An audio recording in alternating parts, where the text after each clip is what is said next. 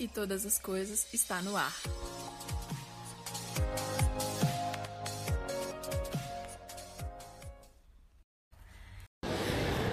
E aí galera, tudo bem com vocês? Hoje é dia 7, 7 de janeiro de 2021 e hoje é um número especial, sabe? O número da perfeição. Foi o dia que o Senhor descansou. E o Senhor, ele trabalhou durante seis dias e descansou no sétimo e ele apreciou aquilo que existe. E hoje, através desse capítulo, ele tem dado conselhos para as nossas vidas. E algo que sempre, sempre vem sendo repetido é guardar as palavras do Senhor e conservar os caminhos no coração. Por que no coração? Porque o coração é aquele lugar seguro, é aquele lugar onde nós colocamos aquilo que mais importa para nós. Tem um versículo que fala: Onde está o teu tesouro, aí estará o teu coração. Aquilo que importa para você é aquilo onde o seu coração está empenhado, é aquilo onde o seu coração tem colocado foco. Então, que o nosso foco, que o nosso empenho, que a nossa atenção seja para os mandamentos do Senhor. Para quê? Para que nós vivamos, que nós guardemos a lei, que nós coloquemos em nome de Jesus aquilo que foi ensinado, aquilo que foi escrito na tábua dos nossos corações, assim como se escreviam em tábuas índias. Que nós tenhamos um entendimento tão claro a respeito da sabedoria que nós a conheçamos intimamente, assim como uma pessoa conhece o irmão, a irmã, que o entendimento seja nosso parente, porque eles vão nos guardar da imoralidade, que vem querendo nos comprar com palavras de elogio. Um pouco mais para frente, agora durante do versículo 6 em diante, o livro de Provérbios fala sobre a mulher imoral, sobre como ela procura jovens, procura pessoas que estejam perdidas e ela começa falando palavras bonitas, ela convida para casa dela, onde ela está ali sozinha, aparentemente ela está querendo fazer o bem, quando na verdade ela está levando essa pessoa que se envolve nesse caminho, o caminho da perdição, o caminho de morte. E ela chega com força total, utilizando de todas as artimanhas que ela puder usar para poder atrair aquele rapaz para o caminho dela, no lugar dela, a casa dela, para o quarto dela. E ali ele se perde. Ali ele é seduzido e ele é como um boi indo para o matadouro, como um animal que está correndo para a armadilha. A armadilha é aquele lugar preparado para pegar o desprevenido. Então, quando a pessoa está caminhando, distraída, olhando para um lado, olhando para o outro, e de repente ela não olha para frente, ela cai numa armadilha. E quando ela cai nessa armadilha, ela se vê presa numa situação que ela nunca esperava.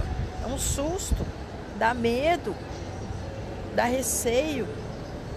A pessoa fica tão angustiada que ela não sabe o que fazer está dentro do problema, ela não consegue pensar claramente do lado de fora e de repente quando ela se vê, se, quando ela se nota, percebe tudo, uma flecha atravessa o coração. E essa flecha mata. Então, o Senhor diz a nós: escutemos o que ele diz, escutemos atenção às palavras da boca dele. Por quê? Para que a gente não se desvie do caminho dele, para que a gente não ande perdido nas, nos caminhos dessas, dessa mulher, nos caminhos dessas pessoas que fazem dessa maneira, que agem dessa maneira. Porque esse caminho, esse caminho de palavras erradas, de coisas que são achismos, que são é, conceitos que a pessoa desenvolve, criando suas próprias verdades, suas próprias situações, esses caminhos levam à morte. Esses caminhos derrubam muitos e muitos já foram feridos por esses caminhos. Porque esse caminho leva a essa casa, a casa dessa mulher, que é o abismo, e que desce para a câmara da morte. Nós temos a oportunidade de escolher andar nos caminhos do Senhor. Diariamente, diariamente nós colocamos as nossas vidas diante do Senhor. Eu te desafio, continue lendo, continue buscando, se consagrando, porque Deus é tão maravilhoso que nos deu tempo para todas as coisas, inclusive o tempo do descanso. Hoje muitos podem ser que estejam descansando, talvez não tenha chegado a viajar, mas estejam num tempo mais tranquilo, porque estamos no início de janeiro, o início do ano. Pois que enquanto nós descansemos, enquanto nós descansamos, nós não esqueçamos do nosso Deus, nosso Senhor, que preparou caminho de vida para nós todos os dias. Independente daquilo que nós achamos, o Senhor fez. Está tudo pronto.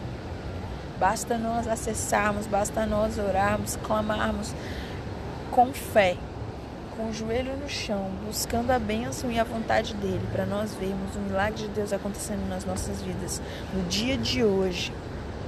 Ainda dá tempo de você buscar o Senhor hoje.